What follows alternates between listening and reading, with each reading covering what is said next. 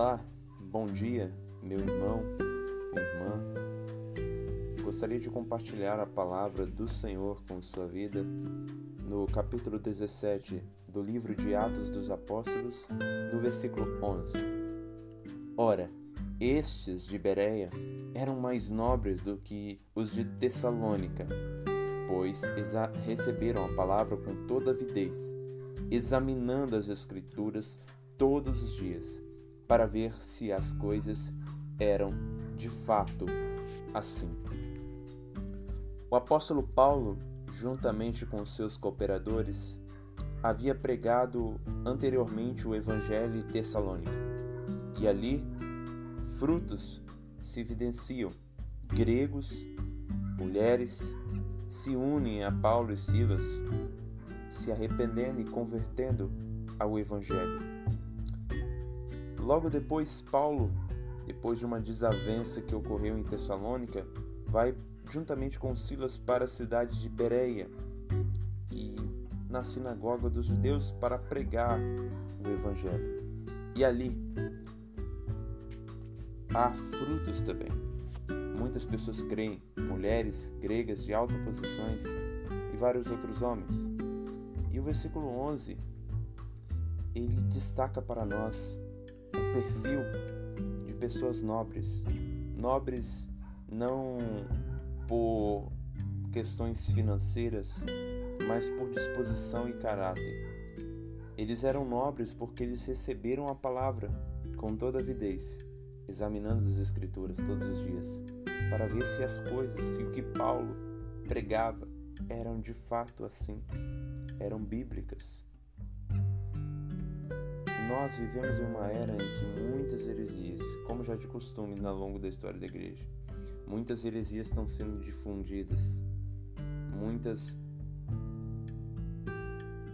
doutrinas inventadas pelos homens, dogmas, muitas e muitas coisas, que na maioria delas não são bíblicas.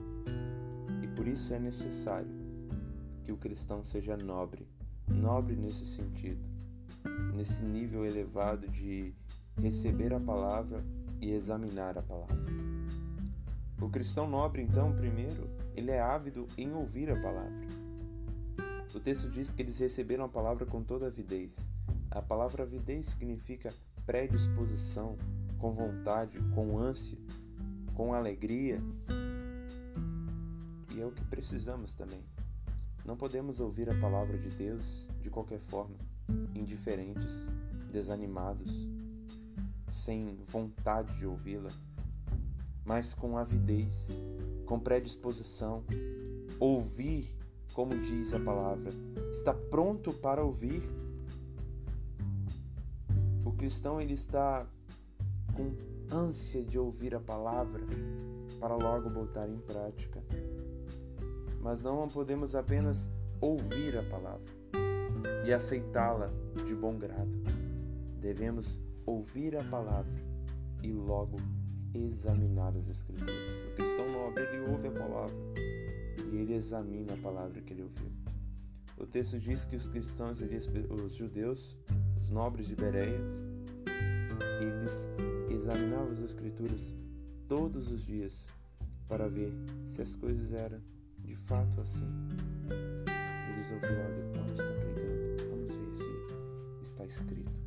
Vamos ver se essa profecia de Paulo é bíblica. Vamos ver se o que esse pregador fala de fato está nas Escrituras. E todos os dias eles examinavam. Examinar, a palavra examinar é pesquisar, indagar, perguntar, inquirir. Isso, logicamente, está apontando para a necessidade do estudo diário das Escrituras. O cristão é nobre quando ouve a palavra, quando examina a palavra, estudando, estudando as Escrituras. Aqui aponta para nós esse texto para a necessidade de estudar diariamente as Escrituras. O cristão não é nobre quando apenas ouve a palavra, mas quando ouve examina a palavra. Se você se diz cristão e não estuda a Bíblia, você não é um cristão saudável. Se você se diz cristão e não lê nem a Bíblia e nem tem a alegria de ouvir a palavra de Deus, duvide do seu cristianismo. As escrituras nos apontam que o cristão, ele tem essa característica de estar pronto para ouvir e disposto a estudar a palavra. Que assim o Senhor a você que não estuda a Bíblia, toque no seu coração para que você se arrependa de sua negligência de não estudar as Escrituras. E você que está desanimado de estudar a tua palavra, talvez você precise de ajuda do seu pastor, de ajuda de outros livros que auxiliam no estudo das Escrituras. Às vezes a pessoa tem é feliz em ouvir a palavra, mas não sabe como examinar as escrituras. Peça ajuda a um irmão, irmão mais experiente. E você que não tem nem disposição de ouvir, nem de examinar, fica claro que você ainda não conheceu o Evangelho de Jesus Cristo e o Espírito Santo não tocou no seu coração. Você possa se arrepender dos seus pecados por não estar disposto a ouvir a palavra de Deus e nem de estudar a mesma.